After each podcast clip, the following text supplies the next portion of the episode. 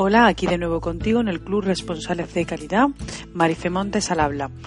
Te voy a hacer una pregunta. ¿Con qué frecuencia debes realizar auditorías internas según la norma ISO 9001? Pues bien, esta pregunta me la han hecho en más de una ocasión y seguro que tú también te la has hecho. Y la verdad es que no tiene una única respuesta.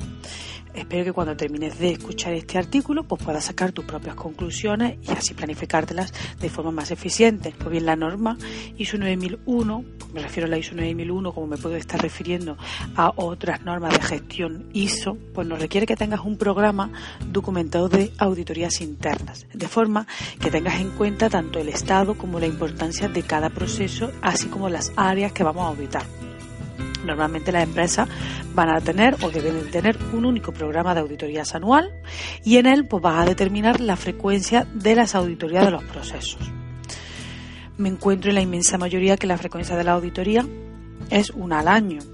Es válida, no te preocupes que es válido, pero verás cómo podemos determinar otra frecuencia quizás pues una auditoría al año no es lo más operativo, lo más práctico lo más eficiente. Y es por eso el motivo del, que te estoy hablando, el que te estoy contando este artículo.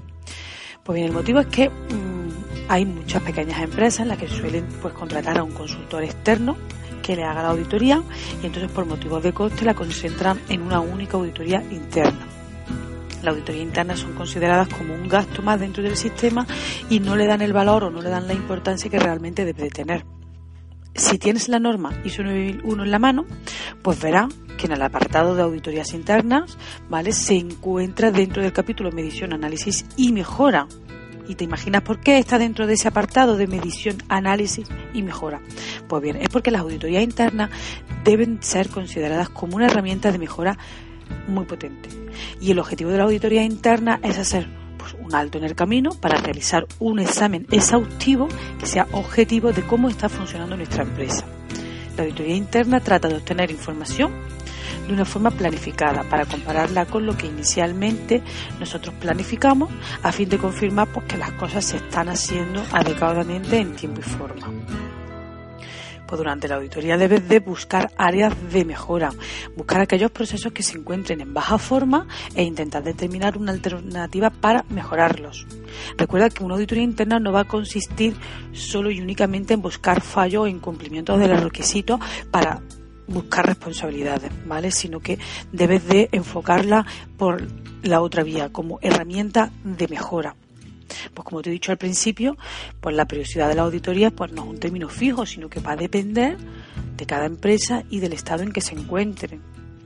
Pues para determinar ese periodo, pues te voy a proponer una serie de preguntas que debes de hacerte para así al final determinar un periodo de frecuencia más óptimo de tu situación. Mira, te pregunto, ¿cuántos procedimientos, procesos de especial complejidad debe auditar con mayor frecuencia o de una forma más independiente. Pues en este caso lo que yo te aconsejo es que no determine solo una auditoría anual. Si tenemos procesos de una complejidad o de una gran importancia, no espera todo el año para volverlo a auditar.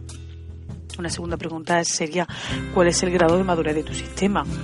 Porque para los primeros años de implantación de tu sistema, cuando ese sistema se encuentra en una fase muy de juventud, el llevar a cabo una única auditoría al año, pues es un granito más que nos va a llevar al fracaso de nuestro sistema.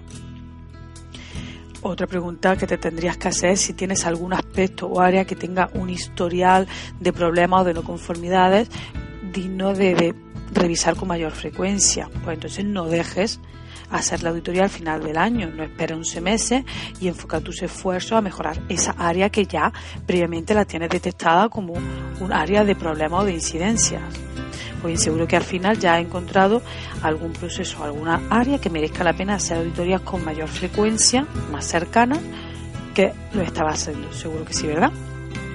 Pues conforme adquieras práctica y manejo en tu sistema de gestión, pues irás teniendo ideas de las áreas de tus operaciones que son más proclives a tener problemas y a planificarle auditorías con mayor frecuencia.